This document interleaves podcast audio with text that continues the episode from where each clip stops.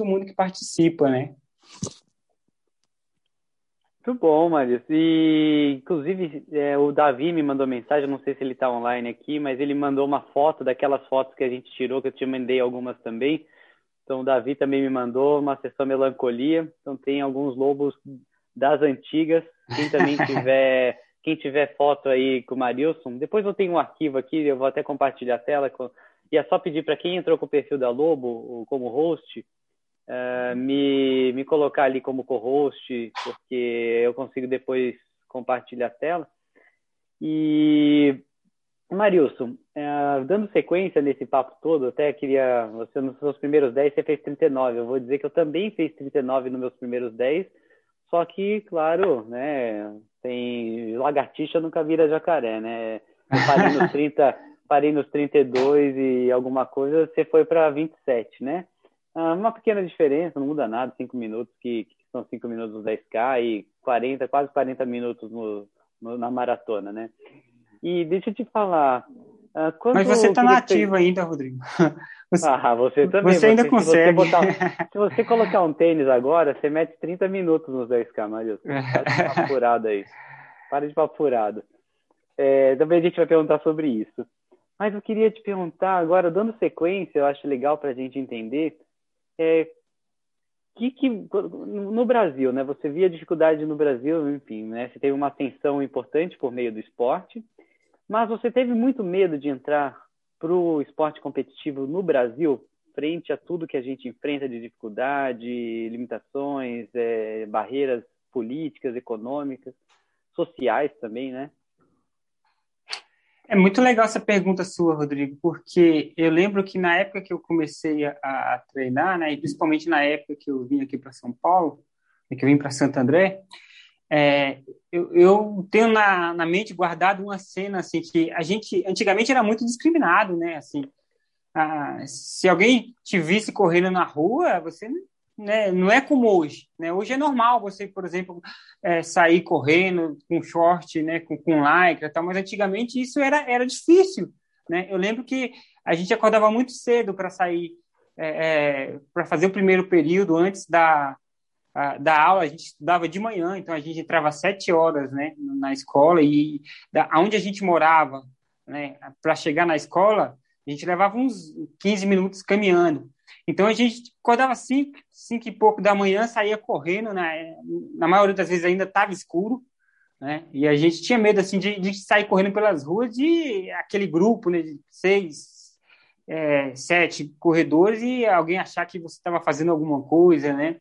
E também uma cena que, que assim, ficou muito gravada. Eu lembro que na época que a gente estava correndo, né? A gente estava indo para o treinamento.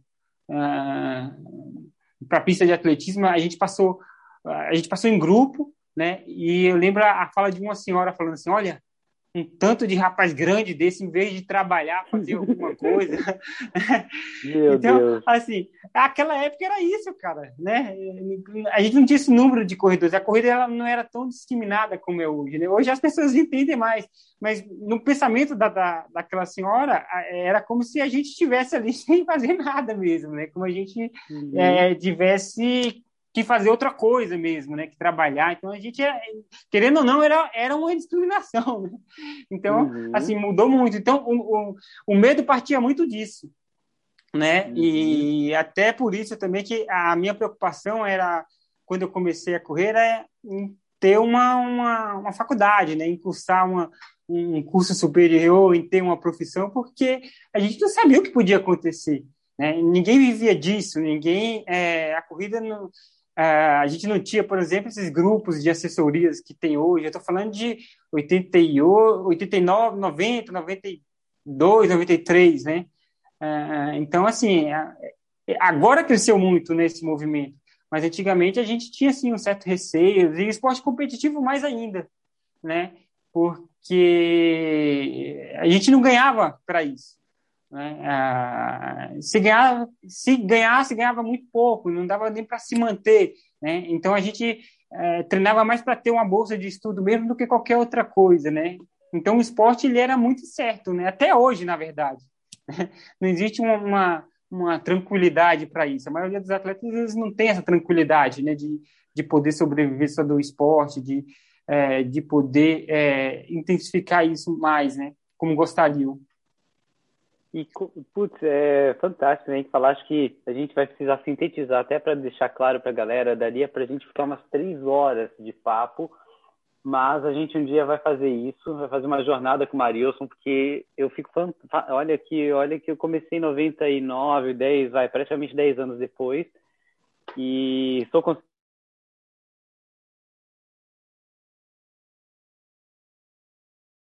para 90, 90 e pouco, é outra fase, outra fase mesmo.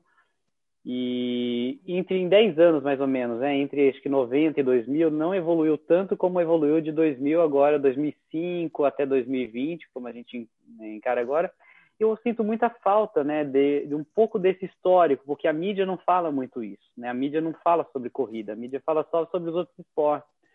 E, e, a gente deixa de aprender com isso, deixa de aprender com esses valores importantes que foram perdidos um pouco, né, por conta desse desenvolvimento rápido. Não que isso não seja ruim, isso é bom, porque tanto é que a gente tem uma sala cheia aqui e em 2012, 13 a gente teve também um evento, tinha acho que metade do que tem aqui hoje escutando a gente, né? Tá certo que hoje a gente está numa escala nacional. Tá, só lembrando, Marilson, você está falando para o Brasil e mundo todo aqui, tá? Você não está falando só para a ABC dessa vez. E e eu fico realmente, tem que tirar o chapéu para você, porque não é fácil, ainda mais no período que você teve que virar a chave e, e assumir realmente o esporte como sendo algo principal na sua vida. Então, realmente, você está de parabéns. E como que era o treinamento? Era muito empírico ou era ou já tinha um pouco de ciência, sabe? Puxa, já sei o que fazer, já tinha uma. É, o Adalto foi o hum. primeiro treinador oficial, vai que te levou pro, né, durante muitos anos para o que você é hoje. E o que, que mudou, assim, de, de lá para cá? Mudou muito ou, putz, ah, não, é a mesma coisa, a gente só deu uma maquiagem no negócio, sabe? Porque hoje fala de zona de treino, antigamente existia zona de treino, sabia, sabia o que era isso? Ah, lembrando, galera, rapidinho, o Marilson é educador físico também, está formado, é, tem licenciatura plena, então bacharel e licenciado, em 99 é, ele se formou, então... É, Marilson, logo, logo ele vai, vai, vai ser um. Tem bastante coisa para a gente fazer junto. Mas, Marilson, o que, que mudou? O que, que mudou? Então, Rodrigo, quando eu comecei a correr lá em Brasília, no, no grupo lá, né, é, um grupo de amigos lá no bairro, a gente não tinha tantas informações. Né? É, a gente não tinha, aliás, ninguém formado, a gente não tinha nenhum conhecimento específico. Né? Então, as informações que a gente tinha era de alguém que vinha correr, por exemplo, a São Silvestre, e aí conversava com os, com os atletas mais experientes, que já treinavam com, com técnicos renomados da época tal. Então, ah, iam trocando né, informações e essas informações acabavam virando treino. Né? Tanto que, por exemplo, naquela época, ah, ah, com 12 anos de idade, a gente já fazia educativos de corrida. Né? Não era uma coisa que, é, que era bem planejado, tudo, mas através dessas informações a gente já, já realizava isso. Né? E para mim foi muito importante isso, porque você imagina uma criança com 12 anos, né, é a época ideal para você é, desenvolver coordenação motora, é, é, fazer algumas correções posturais, então tudo isso para mim foi muito importante, né? Mesmo a gente sabendo é, quando e onde fazer, né, qual era o melhor uh, qual era o tempo adequado para se encaixar esses treinamentos, né, aonde, né, mas a gente acabava fazendo é, em alguns momentos e acabou me ajudando bastante. Então, é, esses treinamentos eles eram fundamentados nisso, né, nessas informações. A gente não tinha nenhum nenhuma pessoa formada na época, né? Era um grupo de amigos que se reuniram e, opa, vamos correr. Tanto que com 12 anos eu saía correndo lá, sei lá, 15 quilômetros de longão lá no meio do, do cerrado, né? É, uhum. coisa que, que não era para minha idade, né? Não era uhum. para minha faixa etária, não era adequada, né? E uhum. provas de 10 mil também nem pensar, não era para tá, ter feito isso nessa época, né? Mas era uma coisa que ninguém tinha conhecimento na época, né? E eu até falo, ainda bem que eu, ali eu consegui até sair meio que cedo, né? né? Foi, uhum. é, porque senão eu não, eu não teria levado a minha vida atlética até onde eu levei, até os 38, 39 anos, né? E aí, quando eu cheguei com 15 anos com o Adalto, né, a treinar com o Adalto, aí a coisa ficou mais, né, mais séria, mais específica mesmo. Aí o Adalto já, né, já dava treino, já, já foi um atleta também sensacional, então juntou a experiência do Adalto, a experiência prática dele com todo o conhecimento teórico, né, e aí eu comecei a, a treinar mais, esse, mais essa, essa parte, né, uh, vamos dizer, adaptada mesmo, adequada para minha faixa etária. Tanto que comecei a correr provas de 1.500 de pista, né, é, 3.000. Então eu passei por todas essas provas mais curtas, de meio fundo e fundo, né? Mesmo o Adalto sabendo que eu não seria, por exemplo, um bom uhum. corredor de meio fundo, né? Que que a minha característica estava realmente ali voltada para ser um corredor de longa distância, mas é, é, era necessário passar por esses momentos para ir fazendo essas adaptações das distâncias a, a, longo prazo, né? Acho que isso foi muito importante também para que eu pudesse aí ter esses, de certa forma esses, esses êxitos nessas provas, né? Nossa, você tocou no ponto que eu precisava. Sim, sim, sem a gente combinar nada aqui, você tocou no ponto que eu precisava. Muito Prova de 5K, 5 e 10. Qual, é, você acha, porque a galera, né, sempre fala, ah, imagina, não vou, pra, não vou, vou, vou, vou lá para não sei aonde, acordar 5 da manhã, é 3 da manhã agora, tem que acordar mais cedo, que as provas começam mais cedo, né? Acordar 3, 4 da manhã para correr 5K, para correr 10K, não. Aí começa a fazer valor de inscrição, começa a dividir o valor da inscrição por quilômetro. Ah, não, tá muito caro esse, essa, esse, esse valor por quilômetro aí. Aí resolve só fazer na. Aí tem, sei lá, uma prova que tem 10, 5, 10 e 21, a pessoa quer estrear no 21 ali, ou nunca nem. Se bobear, tem muita gente aqui que não fez 5K e já fez maratona. E você falou das adaptações. O que, que você sentiu na real, na prática? Porque a gente está careca de falar para eles a teoria, ninguém aprende nada, não aprende, ninguém todo mundo quer ouvir aquilo que gosta, né? Normal, é normal, eu tenho que aceitar isso, a gente já respira fundo e aceita. Mas na prática, o que, que você sentiu de importância, qual a importância dos 5 e 10 ali que você calejou para depois transferir para os 21? O que, que, que para você foi marcante, assim, importante? Calma aí que o Marius, Marius entrou no mudo ali, tá no. Aperto. Aê. Aí. Boa. Agora voltou, né? Uhum. Então, eu, eu acho que tem algumas situações importantes para a gente ressaltar, né, Rodrigo, com relação a isso. Eu lembro que meu primeiro 10 mil, né, como eu te disse, né, como eu disse para todos vocês, eu estava correndo provas mais curtas. E eu lembro que o meu primeiro 10 mil parecia uma, é, assim, um desespero, né? Fiquei desesperado porque era uma distância que eu não, em pista, né? Que eu não tinha corrido. E eu lembro que quando eu passei exatamente a metade, a linha, né? Que dividia metade da prova, eu falei, meu Deus, ainda falta metade da prova, né? Então, então assim, tem uma coisa que os atletas têm que, têm que ter em mente. Imagina você treinar, né? Treinar não, você correr uma maratona ou uma meia maratona sem estar preparado para ela. Né? Isso é, é, pode trazer alguns prejuízos, não só físicos, né, como prejuízos assim psicológicos mesmo, né? A pessoa pode meio que ficar traumatizada também. Ah, não, não vou conseguir, não, não vou voltar. É, então, o ideal é que você realmente faça essas adaptações. Né? E aí vai ficando muito mais fácil. Né? Então, aquele bicho-papão, por exemplo, de, de correr uma maratona, aquela coisa, se você fizer as etapas como realmente tem que ser feitas, é, é possível para todo mundo. Né? Agora, o que você não pode é ficar queimando etapas. Né? E aí, o que é legal também nisso também, Rodrigo, e que a gente usava muito, que a gente fazia muito. É legal usar essas provas, mesmo treinando para as provas mais longas também. Tem gente que já está um pouco mais avançada, que já faz essas provas, que já faz maratona ou provas mais longas, né? É, usar essas provas mais curtas para ter algum parâmetro, para tentar fazer alguma avaliação, né? É, muitas vezes eu treinando para maratona, eu corri provas de 10 quilômetros, provas de 10... O que não pode também é você estar tá correndo todo final de semana, né? Isso tem que ser muito bem planejado. A, galera quer correr toda hora também, né? Alguns não querem correr e tem outros que querem correr toda hora, né? Então, assim, você tem que chegar ao meio termo. É legal usar essas provas para também fazer essas avaliações, né? Eu mesmo, quando eu corria, eu sabia que eu não que eu não estava no, no, momento ideal para correr aquele tipo de, de, prova, mas sabia que ia ser importante para minha preparação, né? Então, a galera tem que ter essa essa essa expertise também né, de poder participar dessas provas e poder ir evoluir ao pouco, aos poucos, né? Putz, é... Olha, eu vou fazer uma pesquisa aqui, vamos ver se, se deu certo agora. A gente precisa de uma ajuda sua, cara, para poder uh, dar um peso. Por favor, você pode, você pode, eu vou, vamos, vamos, vamos, vem para Lobo aqui, porque você todo dia vai ter que falar isso para todo mundo. é, a gente, a gente de fato sabe a importância e eu acho que não tem, né, não, não é, não é por acaso.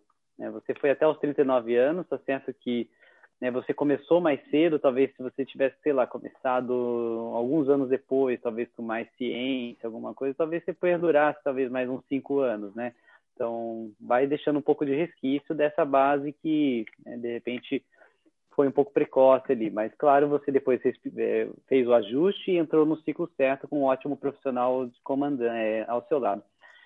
É, alguns pilares importantes. É, a gente sabe que né, a gente fica muito ligado com outros ídolos de outros esportes, né? Vê muito futebol, muito basquete, é, vôlei, vê muitos esportes coletivos e vê pouco do nosso do dia a dia dos, dos nossos ídolos ali.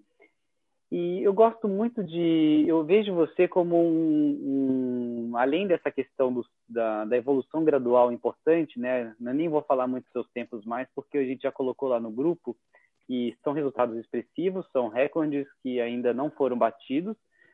E realmente você é uma pessoa fora da curva, eu, a gente tem que admitir. Tem alguns pilares que eu falo sobre regularidade, rotina e disciplina.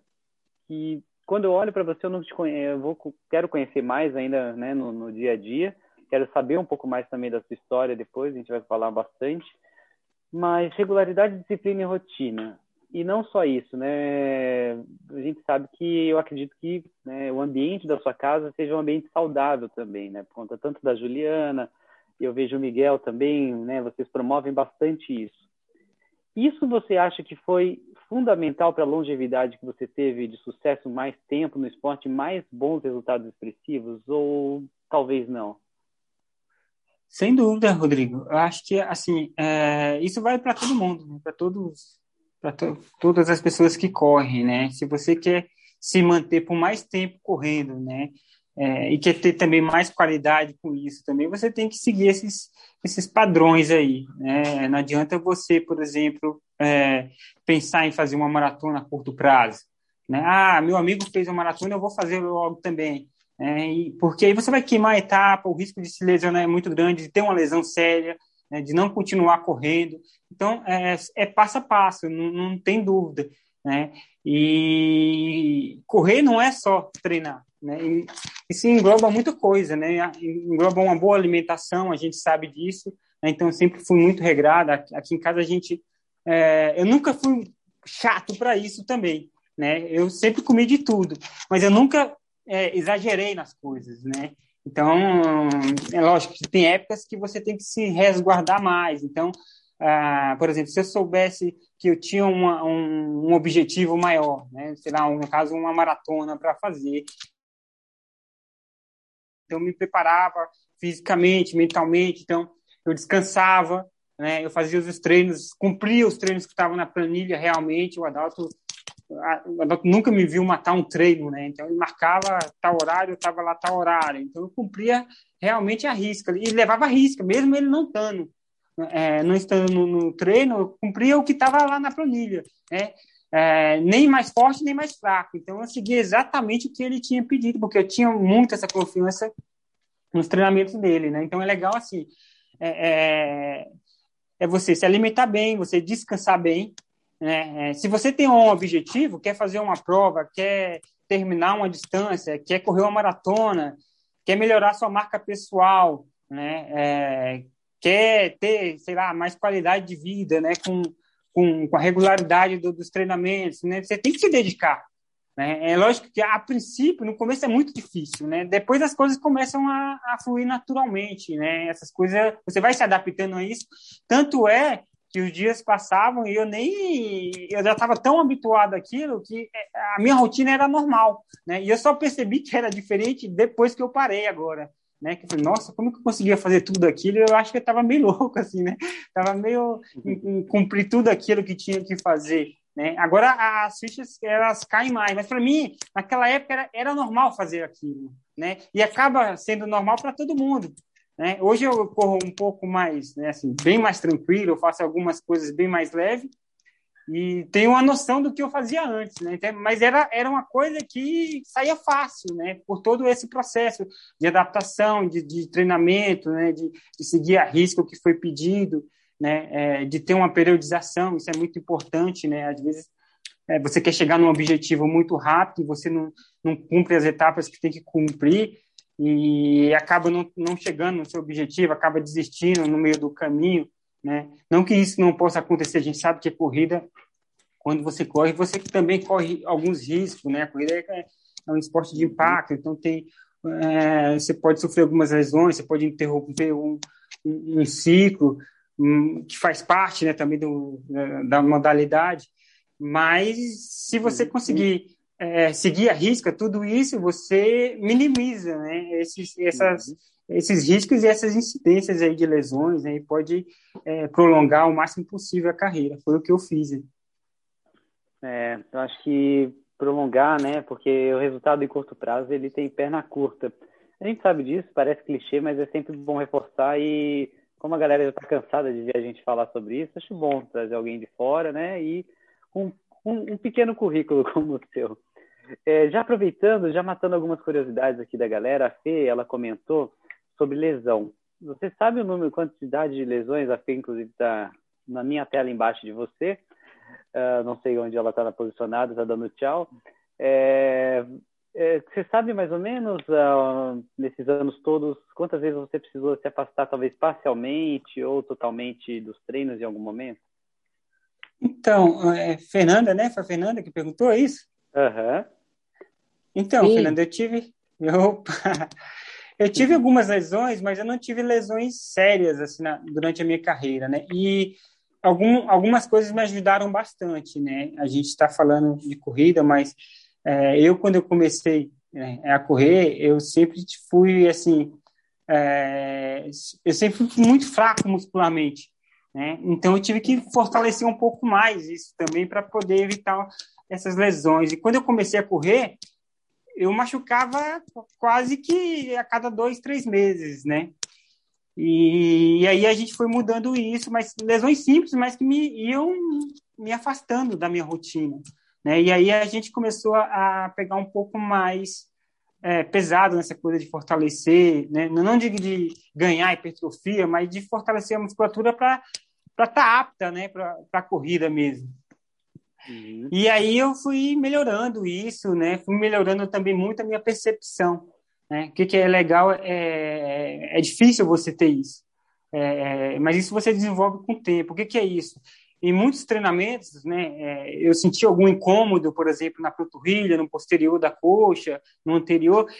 Eu já, eu já sabia é, diferenciar se era uma dor do treinamento ou se era uma dor que podia causar algum tipo de lesão, né? E isso o que, que eu fazia? Eu já avisava o adalto, se o adalto não tivesse, eu já interrompia o treino por ali mesmo, né? Eu achava melhor perder aquele treinamento né, daquele dia do que, por exemplo, perder um mês, dois meses. Então, essa sensibilidade de poder ter essa percepção né, do que pode vir, né, do que pode te acarretar uma, uma dor, uma, uma lesão, isso foi muito importante para que eu pudesse evitar lesões mais sérias, né?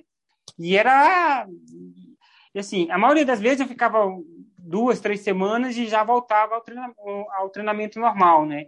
E muito dos, assim, de, até fazendo alguns exames depois, o médico, falando com, com alguns médicos, falava, Ainda bem que você parou, que se você tivesse continuado, né, você ia ficar muito mais tempo parado.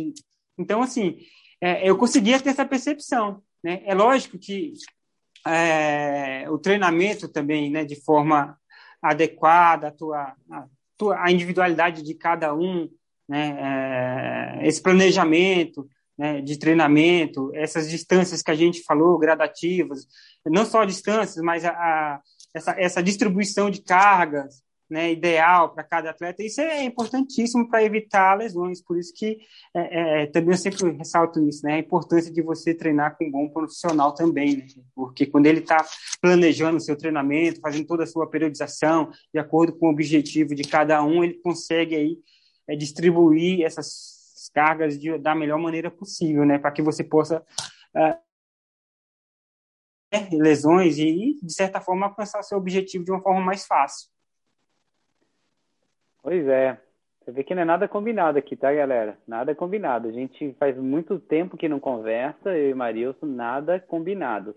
E é muito legal, Marilson, acho importantíssimo você também ter feito a graduação em Educação Física, porque a gente deu um pouco mais de base, né, para é, para fazer uma conexão muito mais fina entre a prática e a teoria. Então, realmente, né, é um diferencial seu. É, está de parabéns mesmo por ter encarado, né? Porque é uma oportunidade única que você teve ali, abraçou e agora você consegue, né, com fazer mesmo uma conexão. Não é, você não está falando só pelo empirismo, né? Está falando com é, baseado na prática, aliado à teoria.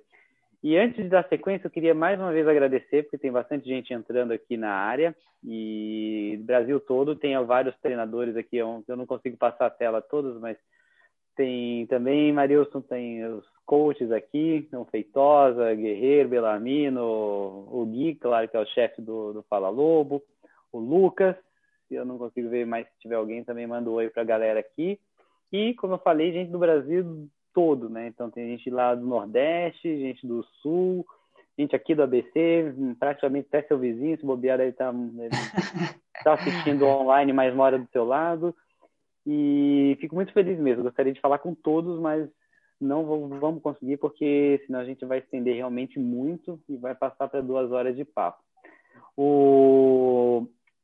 Eu queria perguntar agora uma questão mais motivacional. A gente falou um pouco da parte técnica e motivacional. Você, como atleta profissional, é seu trabalho, então dane-se, né? Tá 3 graus, tem que sair para treinar. Inclusive, a Bragion aqui, a Camila, comentou, a gente discutiu ali no escritório, e ela, e ela tem sofrido um pouco com frio. Claro que vem essa questão de não ter prova, né? Quando tem prova, a gente acaba meio que ignorando um pouquinho, vamos lá, senão o negócio vai ficar feio. Mas também tem gente que mesmo com prova bate frio ou bate aquele aquela feijoada no sábado, na quarta, e não resiste e não consegue realmente priorizar e focar naquilo que realmente quer.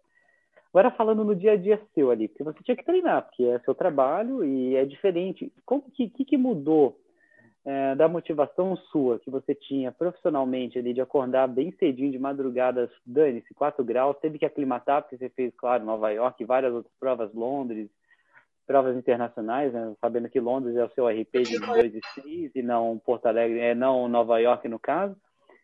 E como que era antes?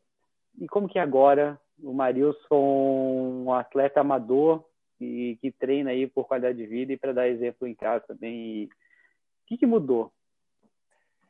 Então, Rodrigo, você sabe que mesmo para a qualidade de vida a gente tem que ter uma regularidade, né? Senão você não, não obtém os benefícios, né? Então a gente tem que estar tá sempre se movimentando, né? Agora, é, é muito difícil, né? Eu, eu é, concordo, né? Também que, por exemplo, você sair é, para treinar, para correr com o frio que está fazendo agora não é fácil, não, né?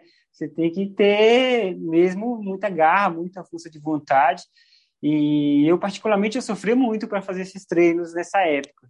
Né? É, era a época que eu mais sofria, assim, tanto que algumas vezes eu procurava alguns lugares mais, é, mais quentes para poder treinar, né? Eu nunca fui muito de frio, não.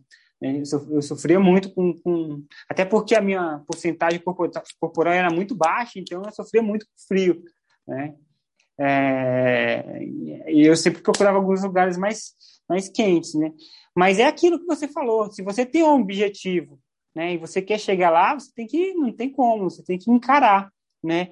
Por muitas vezes, eu tinha, por exemplo, uma maratona para correr, é, uma maratona de Nova York, alguma, alguma outra prova, e eu estava treinando aqui no Brasil, né, e não dava tempo de fazer essa aclimatação, e os, os climas opostos, né, então eu sabia que a maratona ia estar tá frio, eu estava treinando no calor, né, e, e, aí você já vai se adaptando com essa ideia, porque não tem o que fazer, né? A gente não consegue, não dá tempo para fazer essa aclimatação. Ada né? Adapta a mente, né? Vai adaptando a mente. É, você né? se adapta a mente, uhum. sabendo que você está treinando aqui num, num, num, clima que não é igual, né? Mas que você vai enfrentar essa dificuldade a mais, né? Até por isso também que eu me protegia, tentava me proteger um pouco mais com com os manguitos, com a luva, com, com a touca, né? É, era uhum. coisas que me incomodavam bastante. Eu nunca fui de usar muitos acessórios, essas coisas, mas é, para aquele momento ela, elas me faziam bem, né? Porque era um clima que eu estava tentando ali me proteger, né? Um clima muito frio, às vezes congelava a testa, as orelhas, né? Então incomoda bastante. Com uma prova longa, longa como uma maratona, né? Isso acaba sendo até determinante para o resultado final. Mas é isso. E aí se você tem objetivo, você tem que treinar, né? Faça sol, faça chuva, né? Muito, muitos dos treinamentos eu treinei na chuva. Eu lembro que eu estava fazendo um treinamento lá em Campo do Jordão e eram tiros longos, né? Eu não sei se eu estava fazendo três de 8 mil, três de 8 quilômetros, né? Uhum. E eu estava no, no segundo tiro, na metade do segundo tiro, né? E aí caiu aquela água, aquele forte pra uhum. caramba, e eu terminei o segundo, e aí a pista era de terra, a pista alagou, não conseguia fazer porque encharcou, né? Uhum. E eu tinha mais um tiro de 8 mil para fazer. E aí a Juliana estava comigo, a minha esposa, e eu falei, ó, pega o carro, eu vou sair daqui, a gente vai pegar, vai no asfalto. Naquela época não tinha GPS, não tinha nada. Você vai marcando aí no, no, no velocímetro uhum. no carro e eu vou, né, eu vou seguindo o carro até dar, dar 8 quilômetros aí, vai fazendo as curvas, eu vou guiando, aí você vai me falando. Né? E aí eu terminei o treinamento desse jeito. Né? Então, assim, algumas coisas não tem, não tem como, né? É, eu sabia que era um treinamento importante, né? Olha que interessante, quantos treinos, treinos você já deve ter exatamente desse? São aqueles treinos que a gente realmente supera, sabe? Seja o frio, seja o despertador, que eu escrevi sobre isso, fiz até uma postagem sobre isso hoje, porque é fiquei pensando, né, caramba, pô, se a gente botou para acordar às 5 horas, 5 e 10, sei lá, tem que acordar, porque a gente planejou aquilo, jeito, é. aquilo tá na nossa cabeça, tem que fazer a programação. Você tinha aqueles últimos oito para cumprir. E olha que você falou um ponto interessante, meu, eu realmente não vou poder avançar nesse ponto, mas quando que entrou tecnologia na sua vida, exemplo, GPS? Quando você foi correu, você lembra a primeira prova ou treino que você botou o GPS, por exemplo, para treinar? E o que, que mudou? Então, só para terminar esse negócio, assim, essa outra, né, esse uhum. outro comentário que eu estava fazendo, eu acho que a gente, para a gente tem que tentar sair da zona de conforto, né? Eu acho que é, esse é o termo ideal, né? É sair da zona de conforto mesmo, porque quando você passa por esses momentos, assim, por esses treinos difíceis, você vai ver que lá na frente vai ficar mais fácil, né? Você vai conseguir fazer com mais facilidade, seja qualquer treino que você for encarar, qualquer competição, né? Então, quando você entra numa competição passando por isso, você se fala, caramba, eu fiz todo aquele treinamento lá atrás, não foi à toa, né? Então, você encara os desafios mais fáceis, né? Uhum. Então, com relação a. Então, essa, essa aí da zona de conforto mesmo, né? Com relação ao GPS, a primeira vez que eu vi um GPS foi quando eu fui correr a maratona de Londres, né? Chegaram comigo lá, isso uhum. foi em 2000 e 2010, eu acho, 2009. Uhum. Se eu não me Logo engano. depois de Nova York. Você correu a primeira de Nova York em 2008 sem GPS. Isso. É, uhum. E aí eles me deram lá um relógio e tal, mas é, eu, eu resolvi não seguir, eu estava acostumado lá com o meu relógio de 30 tempos, né?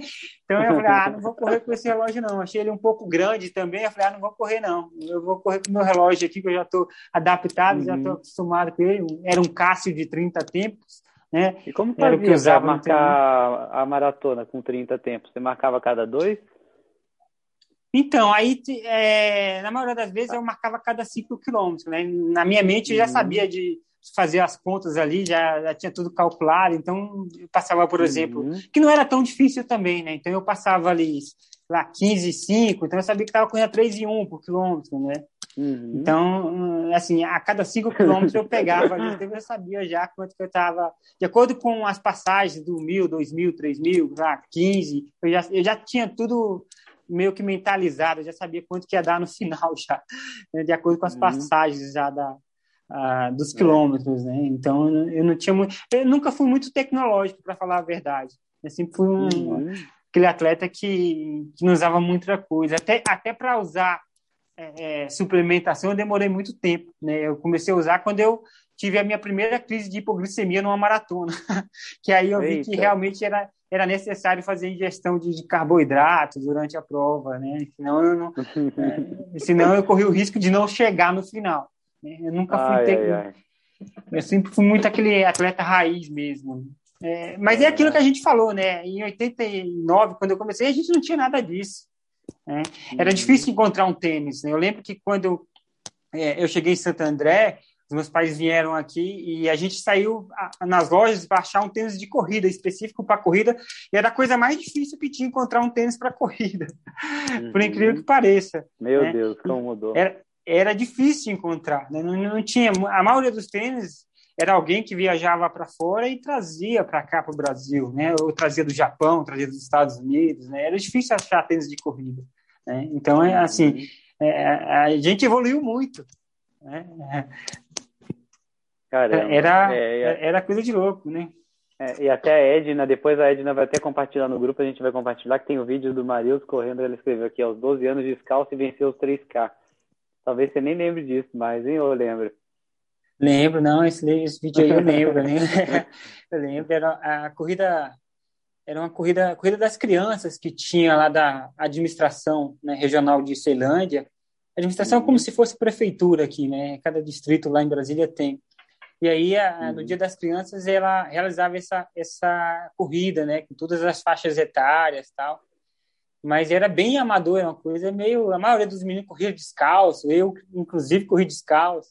Né? O, o, naquela época não tinha chip, então a gente entregava lá aquelas senhas que era de papel, a gente corria com um papel na mão para ir jogando no, a cada quilômetro, né? E no final entregava lá, o cara pegava espetava lá, na, colocava no espeto, né?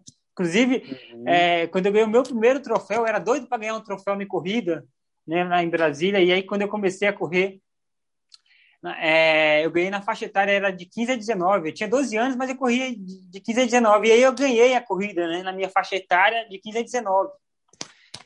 Uhum. E aí, naquela de entregar o papel, a senha, o cara pegou a senha, furou o espeto, né? E foi furando. Quem foi chegando, ele foi colocando, né? Só que ele esqueceu uhum. de inverter a posição do espeto, né? Você tá aqui, ele tinha que inverter. Né? E na verdade, quando ele foi conferir, eu fiquei em último, né? Uhum. E aí eu fiquei, né, deu uma confusão, fiquei triste porque eu queria, tipo, que queria ganhar aquele troféu lá no dia, né? Uhum. E, cara, demorou essa premiação muito tempo, né? A, a, maioria das cenas também, elas, elas iam desbotando, porque suor, a água ia caindo e a numeração, depois muita confusão. Mas no, no, final, aí um foi falando com o outro, não, ele chegou junto comigo, tal, não sei o que, eu acabei recebendo a premiação. Mas é, é, uhum. era desse jeito, né? Você vê que que a tecnologia de antigamente era praticamente não existia, né? Se a gente for comparar com a tecnologia de hoje nas corridas. Né?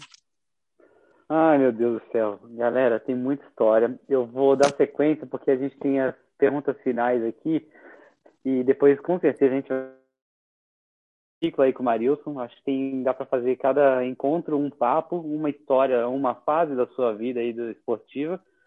Perguntas de bate-pronto que você vai responder bem tranquilamente aqui, acredito eu. Uh, primeiro, o, o, Feitosa perguntou, o, o, o coach Feitosa aqui, é, a galera se assustou quando falou 220 quilômetros semanais. Esse foi mais ou menos o pico que você devia né, treinar, ou era um pouco abaixo, um pouco acima? Está certo que depende da fase do treino, mas indo para o ciclo de maratona, esse chegava perto do, do, do pico, esse 220, e que treino complementar? Além do treino de força, você fazia algum qualquer outro treino complementar ou era só treino de força? Então, esse é, na verdade, esse volume de treinamento era uma semana. Não é que eu fazia toda, né, uhum. toda semana 220 quilômetros semanais. A gente sabe disso, que tem a, a naquela, como eu já disse antes, aquela distribuição da sobrecarga, né? Então a gente ia se adaptando isso aos poucos também né? Ia diminuindo as cargas quando era preciso também, mas a, a, a semana né, mais cheia era essa, né? Era que a para quando eu treinava para maratona, né? Apesar que quando eu comecei a fazer maratona, é, mesmo não tendo a maratona, o meu volume ele já continuou um pouco mais em cima, né? Porque eu deixei de fazer treinos com mais com, com deixei de fazer esses treinos mais intensos, né, com mais intensidade para fazer treinos mais longos, né? E aí é curioso também porque foi quando também eu melhorei as minhas marcas de provas mais curtas, né? De 5 de 10, treinando para maratona, né? Talvez, até falo com o Adalto, é, quando a gente aumentou o volume de treinamento, a gente tenha trabalhado o que de melhor eu tinha, né? Que uhum. era justamente essa capacidade né, pulmonar, essa capacidade aeróbia, a gente deu mais ênfase e começou a, a, a, trabalhar mais em cima disso, né? Então, foi quando eu melhorei também as minhas provas é, mais curtas, foi quando eu quebrei o recorde é, sul-americano dos 5 mil, dos 10 mil, né? Foi quando realmente eu trabalhei naquilo que, que, que era característico, uhum. né? Que, que, eu, uhum. que eu tinha de melhor. É, qual foi a outra é, pergunta, Rodrigo, que você fez mesmo? Do treino complementar, além de treino de força, você, sei lá, ah, fazia isso, alguma outra modalidade, algum outro tipo de treino ou era corrida e treino de força? Claro que não dá nem para pensar em mais alguma coisa do que esse volume todo de treino, acho que não, não cabe é, na não, semana, não, mas... Não, eu acho legal assim a gente falar, porque hoje está muito na moda esse negócio do, de, de fortalecer, de fazer trabalhos é, funcionais, tal, tudo, né? É, eu acho legal também, porque quando a gente fala treino de força, não necessariamente é só academia também. Uhum. Né? Então, é, a gente faz outras distinções aí. Então, eu trabalhava muitos saltos também, a gente fazia muitos saltitos, trabalho em rampas, né? E não necessariamente é o trabalho que você faz lá na academia, mas você ganha força com isso também, né? Então, alongamento, eu sempre fui de alongar muito, né? É, eu, eu até de, eu esqueci de falar isso, mas eu devo muito a isso também a, a minha longevidade, né? Ah, por ter sempre ter alongado, sempre ter é, é, porque o problema é o seguinte, Rodrigo, quando você faz muito volume também, isso eu senti muito na pele, quando você começa a treinar para provas mais longas, você vai encurtando a sua musculatura também. Né? Ela vai ficando mais rígida, né? você sente isso. E aí você sente a necessidade também, porque senão vai vir lesão atrás de lesão. Né? E isso é fato, né? Muita gente aí é contra alongamento e tal, né? A gente tem algumas correntes aí de pensamento, mas no meu caso, é, eu acho fundamental, né? Eu achei fundamental para poder é, chegar onde eu cheguei. Então, fortalece, o fortalecimento muscular, né? o alongamento, né? E essa, é, e essa é, preparação mesmo, né, específica, ter, ter esses cuidados de fazer todo esse essa periodização exata do preparatório geral, do específico, o período de transição também, né? É, eu conheço muitos atletas que, ah, eu não gosto de ficar parado, não gosto de descansar, eu tenho que estar competindo todo final de semana, tal. É, eu, como eu te falei, eu treinei, eu treinava visando meu objetivo, fazer a minha melhor marca, mas depois que tinha aquele período de transição, né, aquela coisa para não é para você descansar, eu descansava mesmo, né, voltava do, praticamente do zero, né, é, mas eu achava importante fazer isso, porque quando você faz isso também, você volta com mais vontade né, é, de treinar, é, é, de melhorar, né? Você tá, tá mais descansado, você ganha também. Eu, como eu disse, tinha uma porcentagem de gordura muito baixa, então você acaba também ganhando um pouquinho mais, o que não era problema, porque eu sabia que lá na frente eu ia queimar e tudo isso novamente, né? Então, assim, é, é legal essas fases do treinamento justamente por isso também, né? Porque senão ia se tornar muito, muito monótono, né? Imagina você ficar fazendo trabalhos específicos o ano todo. E eu conheço atletas que fazem isso. É, fica muito chato e você corre muito risco também de se lesionar, de, de não evoluir também, né? Isso tem que ser dito também. É, então é legal você seguir essas etapas, né? Eu gostava muito de começar a fazer o período de a gente chama de base, né, preparatório geral, porque era, um, era muito diferente. Né? É, é, muita gente não gosta, né? Tem corredores que não gostam de fazer esses trabalhos de, de força, trabalho de saltos. Então é, só para contar uma história, teve uma, uma da São Silvestre que eu estava treinando na USP, né, e, eu, e é um trabalho diferenciado, eu fazia trabalho com medicine ball. Né, então, eu pegava o medicine ball de, de 5 quilos e fazia lá os, né, jogava o medicine ball para cima, né, três séries de 20, para trás, para frente, para o lado, né? E aí passou um grupo de corredores e eu não tinha ganho a São Silvestre ainda, né? E um dos corredores, ei, Mário, desse uhum. jeito você não vai ganhar a São Silvestre nunca. Mas porque tem gente que tem uma outra uhum. corrente mesmo de pensamento, de, de metodologia, de treinamento, né? A gente tem que respeitar isso tudo. Mas, assim, a minha evolução né, se deu tudo porque é, eu fiz todos esses trabalhos, né? Trabalho de, de é, o que você contando aqueles filmes do Rock Balboa e tal, não sei o quê. Mas é exatamente isso, né? Eu, eu me sentia bem, né, fazendo esses trabalhos. E quando eu começava, eu, eu conseguia diferenciar cada fase do treinamento. né? Então eu sabia que naquele período eu ia estar mais pesado, ia estar mais, porém eu ia estar mais forte, né? Que quando eu fosse fazer essa transação por específico, eu tinha que ter um pouco mais de paciência também, porque senão eu ia se lesionar, então demorava um pouquinho de tempo para fazer essa transição também, né? Mas você sente na pele, né? Você sente é, é, cada mudança de treinamento. Você consegue perceber essas mudanças. E é legal por, é, não só para os atletas de alto rendimento, mas para os atletas amadores também, porque senão fica muito monótono, né? fazendo sempre a mesma coisa. E, e você, assim, você aumenta a possibilidade de, de ter um melhor rendimento com isso também, né? Uhum. E e, e até, né, já o Nadais foi, fez um comentário educativo, acho que nem nem falar, a gente é, educativo, pelo que a gente sempre conversou em qualquer pequeno encontro, até eu via você treinando às vezes no, no, no Celso Daniel, educativo faz parte da sua vida é, desde o início até agora, é mesmo lembrando que o educativo não é para fazer correr melhor, porque né, não tem nem o que falar, se o cara ele ele faz educativo, não necessariamente tem o objetivo de melhorar a técnica, né? O educativo, no caso do Marius, principalmente, tinha outras finalidades que também para todo mundo são as mesmas finalidades. É, quem fala para o Marius, imagina, né? Precisa fazer educativo depois de ganhar São Silvestre, ganhar Maratona Nova York, bater todos esses recordes, mas faz parte do treinamento, né, Marius? Então, é, eu acho que Uhum. É, eu acho assim, o, tem muita gente também que é, fala muito dos educativos, né? Algumas pessoas são a favor, outras contra, né? não querem usar. Mas a, a função do educativo não é que você né, tenha que fazer exatamente o movimento. Ah, vou correr, ah, tem que lembrar, eu tenho que correr assim e tal. Mas é você tornar o movimento de corrida o mais natural possível, né? É, e esse movimento individualizado de cada um.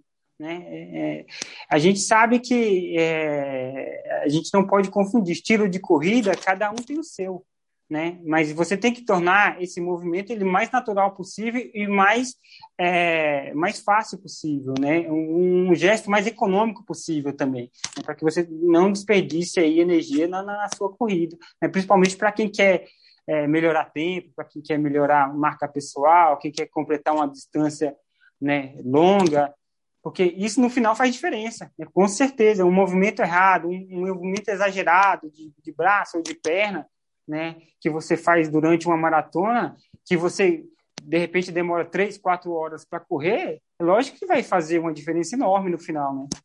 Então é tornar esse movimento uhum. da corrida, né, com os educativos, é, é um movimento natural seu, não, não, que você tenha que ter isso, ah, eu tenho que fazer uhum. aquilo, eu tenho que correr igual fulano, igual ciclano, né? Mas tem que ter uhum. uma, uma naturalidade mesmo. Né? É, eu, e avançando para a pergunta do, do Lucas, que eu gostei bastante também, a gente sempre discute, é, prometo que vai ser a última pergunta estruturada, depois a gente só vai fazer um comentário aqui. É, o que, que mudou? Porque antigamente tinha mais brasileiros na, na ponteira do negócio. O que melhorou? Melhorou lá fora ou piorou aqui?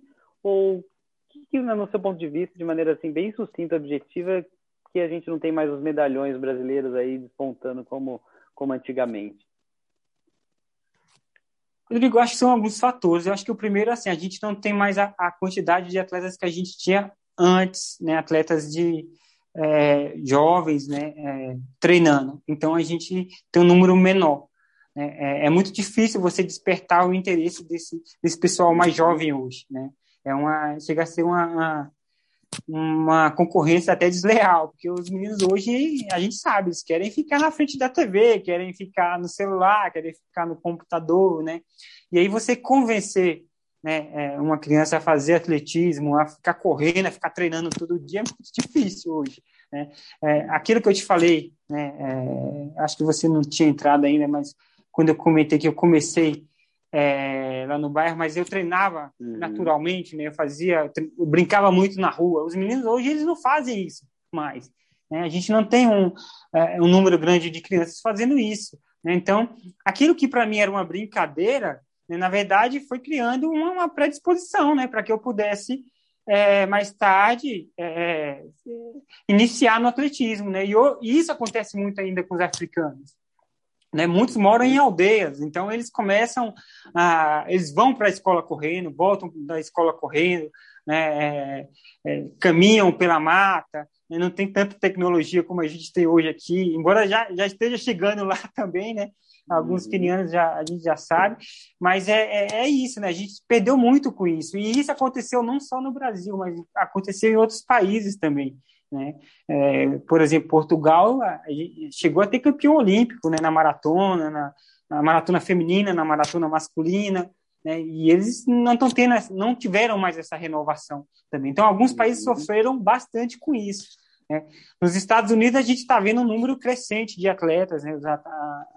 tanto feminino quanto masculino também aparecendo lá, mas lá é, é, um outro sistema, né? É o sistema de universidade também que acaba ajudando bastante também. Então, é, aquilo que eu falei, eu comecei a correr com a intenção de, de ter uma bolsa de estudo lá nos Estados Unidos e isso ainda continua. Né? Então, os atletas eles, eles são convidados pelas universidades, né? então as, as faculdades bancam né, eles durante um tempo, então eles acabam usando as universidades e acabam detectando, né? a palavra é essa, detectando vários atletas para dar seguimento aí no, no é, nas provas, né? e acaba surgindo né, muitos atletas aí de, de alto rendimento. É, a gente teve muito, tem muita corrida de rua, né? É, o, o esporte se popularizou bastante, mas a gente acabou perdendo muito, né? Muitos atletas, muito, uhum. muito clubes, né? E aí fica difícil, né? Da gente é, ter, essa, ter essa renovação, né? É, tanto é que eu postei uma foto esses dias de uma corrida aqui em São Caetano, que era da GM 99, e tinha um grupo, é, era uma tinha uma, uma largada só é, só infantil no caso. E hoje impossível você pensar uma prova que tem uma largada. Hoje é só infantil, é numa prova, exemplo, até no triatlon tem o Iron Kids, mas é mais festiva de, né, vai até os, até os 12 anos, mas é só uma participativa ali, de, só para né, realmente estimular, aproximar os filhos dos pais. Eu acho que falta mais isso mesmo, né, falta é, essa, aproxima, essa proximidade. Eu acho que é o nosso papel aqui, né? Quem está conversando aqui, muitos têm os seus filhos, assim como você, né, Marilson Miguel. É o nosso papel mesmo, né, de influenciar positivamente. Se vai seguir no esporte é uma coisa, não dá para a gente saber. Agora, pelo menos ser uma influência positiva, acho que todo mundo aqui tem esse papel e realmente a gente fica muito chateado por isso, né? É. Realmente, obrigado e... pela explicação, faz todo sentido sim. É, eu, eu, acho que a nossa preocupação também hoje, é, como educadores, Rodrigo, não é só assim, a gente está falando de, né, dessa baixa de, de, de, atletas no alto rendimento, mas é, é, a preocupação em levar qualidade de vida também para essas crianças, né? Porque, na verdade, essas crianças é, que ficam paradas hoje jogando é, no celular, né, fica só no, no computador, vai ser o sedentário do amanhã, né? Se você não, não, incentivar isso desde cedo, né, não correr, mas fazer uma caminhada, levar para um parque, andar de bicicleta, sei lá, fazer alguma atividade, é, mesmo que seja é, recreacional, né, é, dificilmente você vai conseguir é, fazer com que ela seja um adulto é, ativo, né, seja um adulto que pratica atividade física. Então é importante a gente salientar isso também para todos aí que estão aí, porque o exemplo tem que vir de casa, né? Uhum.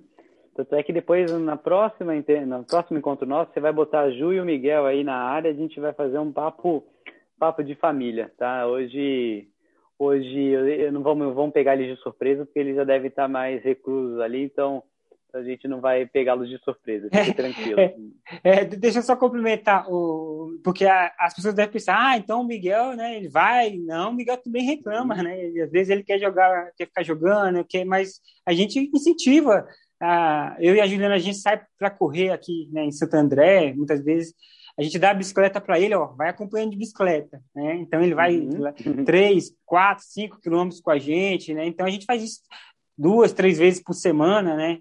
Para que ele Legal. também, aos poucos, vai tomando gosto pela coisa, vai se, se exercitando, né? Vai gostando de, de da ideia, né? É, até que essa pandemia ajudou, porque como domingo não tem prova, eu pego a Fernanda, vai, a gente arruma uma bike com cadeirinha, Fernanda pedala, Ravi vai, vai curtindo, vai curtindo. Quando vê alguém correndo na, na TV, fala babá, babá, que é o papai, né? eu ver pedalando, né? Pedala aqui na sacada também. Quando vê a bicicleta, já remete ao pai, remete à mãe. Então é muito legal isso, é realmente importante. Uh, para encerrar mesmo, porque senão uh, você vai me matar aqui também, que a gente tem que dormir cedo, todo mundo tem que dormir cedo.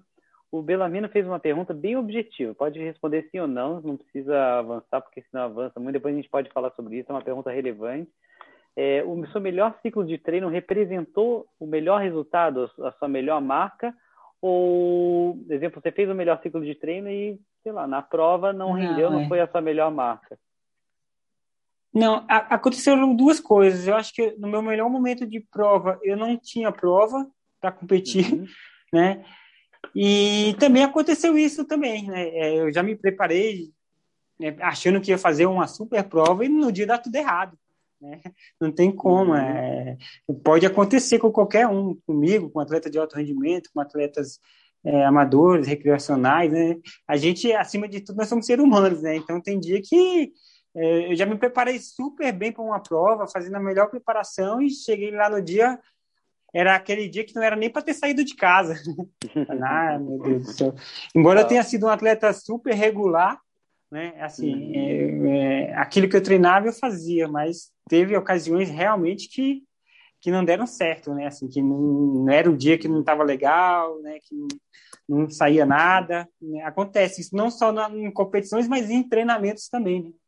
Também acontece. Acho, acho, que todo mundo precisava ouvir isso, foi muito bom. Deu, sabe aquele conforto, assim?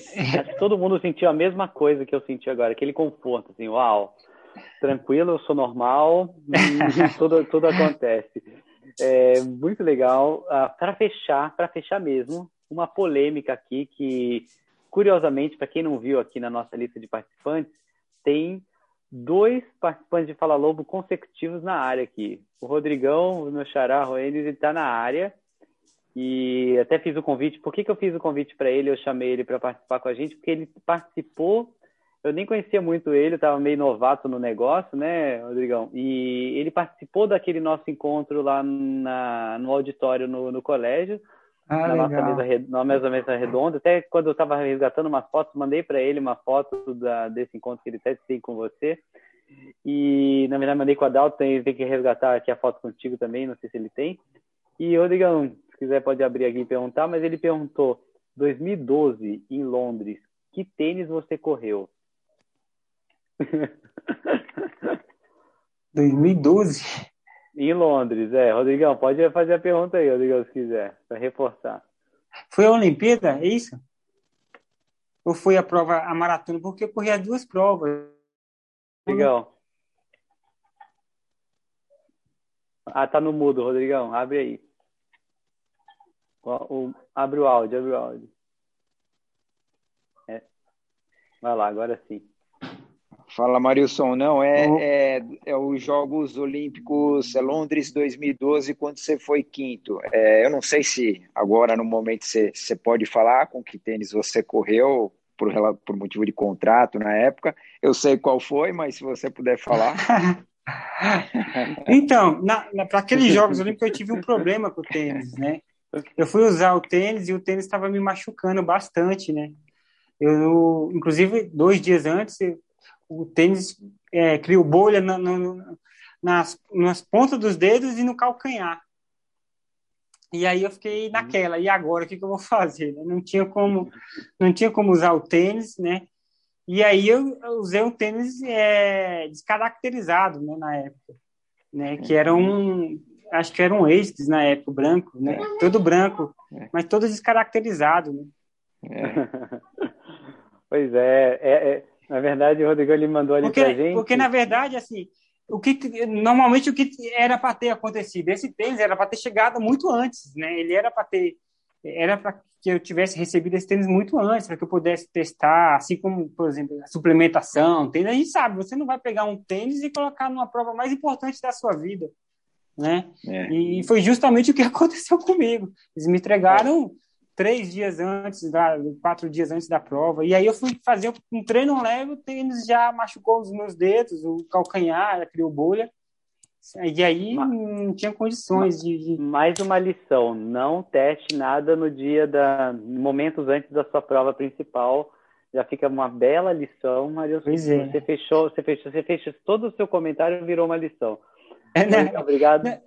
É, é, no meu caso, eu sabia disso, Rodrigo. Eu sabia que a gente não pode fazer isso, né? Uhum. É, tanto que eu acabei usando outro tênis, né? Uhum.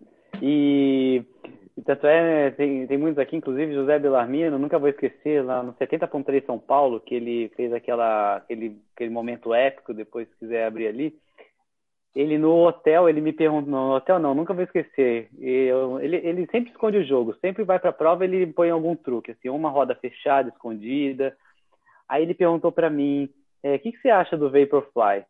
Acho que era o Next, que ele já era o Next, né? O que, que você acha do Vapor Next? Eu falei, eu já tava correndo com ele, falei, cara, eu gosto, tal. Ah, tá. Aí beleza. Aí chega, vai para montar o kit dele, sabe quando vai preparar o kit para levar para televisão? Ele vai e tira o tênis ali. Falei, caraca, você já correu com esse tênis? Ah, não, ele tava botando o cadastro, se eu não me engano, o cadastro elástico no tênis, que ele já ganha no, no dia anterior, eu acho, para fazer a prova. E falei, você sem vergonha, cara, você fica escondendo o jogo. Eu achava, eu achava que fosse o meu diferencial para ele, porque ele corria, sei lá, na época, se quiser abrir aí, né, Guerreiro, com zoom, fly, sei lá qual que você corria. Quando ele pegou esse tênis, eu falei, já era, ferrou, ferrou. Meu, nem a corrida eu vou ganhar dele agora. O bicho botou o tênis no dia anterior ali, né, José? Não faça isso, é. né? É, não, não, na verdade, assim, um amigo meu estava usando, um aluno meu estava usando, fazia um tempo já, e aí ele comprou um novo, um tênis novo. Aí ele falou, ah, vou testar um tênis novo. falei, tudo bem. Deixa, deixa eu ver se, se, era um Vaporfly. Deixa eu dar uma olhada, ver se, se ele é legal mesmo. Aí eu coloquei no pé, eu corri acho que 3K com ele. Aí eu falei assim, eu posso, eu posso fazer a prova com ele? Ele falou, lógico. Faltavam dois dias para aí, aí peguei e fiz a prova com ele. Mas, meu, é assim, foi uma tacada que eu dei que eu falei, meu, todo mundo tá andando muito bem com esse tênis. Eu vou arriscar o que eu, que eu posso arriscar. Mas é um, um Vaporfly, né? É, é, é, é, isso que eu ia falar, é que os tênis mudaram muito também. Hoje em dia é. Mas acontece, viu? Teve muita gente que uhum. tá, tava testando esses tênis novos aí, e eu vi aí um, né, trazendo algumas bolhas aí, principalmente no calcanhar ali também, né? É, é um risco que você corre, né? O ideal é que é. você possa testar aí é, durante os treinamentos, né? E não só o tênis, mas a roupa também, né? A, o short, a camiseta, to, todo o uhum. seu uh, o seu vestuário aí que você usa durante a prova, a sua hidratação, né? Isso já tem que ser testado muito antes também para quem vai fazer prova mais longa, para não ter nenhum problema durante a prova. Então, isso tem que ser aí cuidadosamente avaliado. Ah, é bom demais. Daria você ver que vai ramificando, a gente não tem fim para falar sobre corrida e falar com, com história boa, com quem, com quem tem história boa para contar e, e não só isso, tem em extremo conhecimento.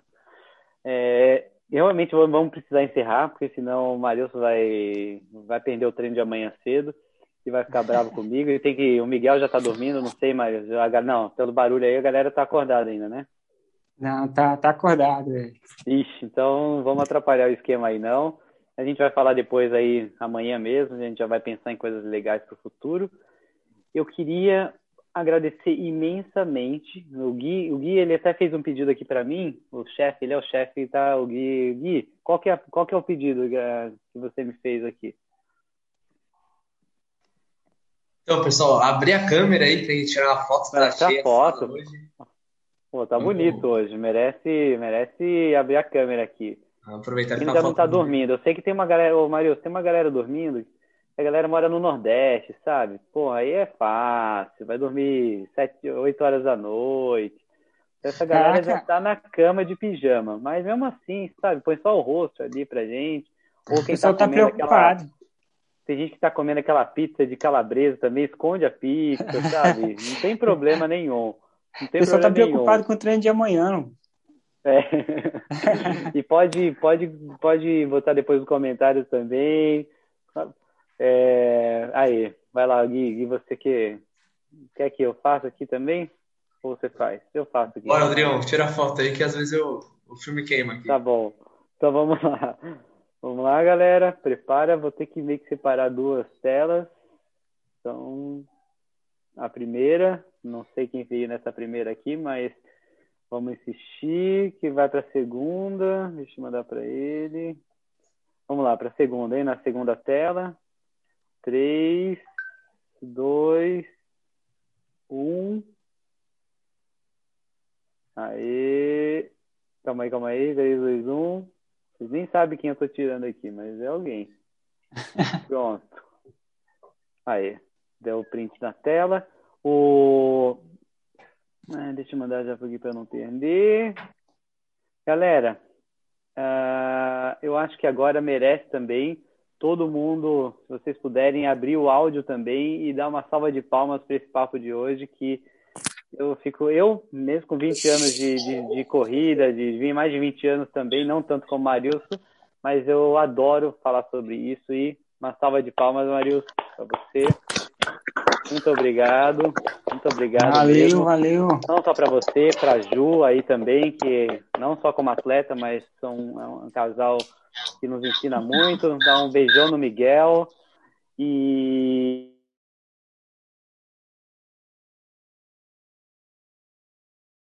não faria sentido nenhum é, a gente sair uma hora e pouco conversando. E vamos nessa, Marilson. Muito Valeu, obrigado. Rodrigo. Ah, obrigada, Marilson. Marilson, Valeu, só Marilson falar obrigado, calma aí. Eu quero só agradecer aí todo mundo que participou, né? Muito legal aí. Obrigado pelo convite, né? Que vocês continuem treinando, seguindo o treinamento aí do, do Rodrigo. O Rodrigo já é um especialista, já né, há muitos anos aí na área. Parabéns, Rodrigo, pela sua pelo ah, seu, aqui, pelo seu empenho aí, né? aqui. né? Pelos, é, pelos professores aí também que trabalham contigo, né? Todo mundo. Legal, continue treinando aí, evoluindo, melhorando a qualidade de vida. Acho que isso é muito importante também. Valeu, abraço aí, aí para todos vocês. Tamo junto e se preparem, vem coisa boa. Marilson mais perto da gente aí. Obrigada. Tchau, galera. Boa noite. Boa noite. Tchau, tchau. tchau, tchau. tchau. Obrigada.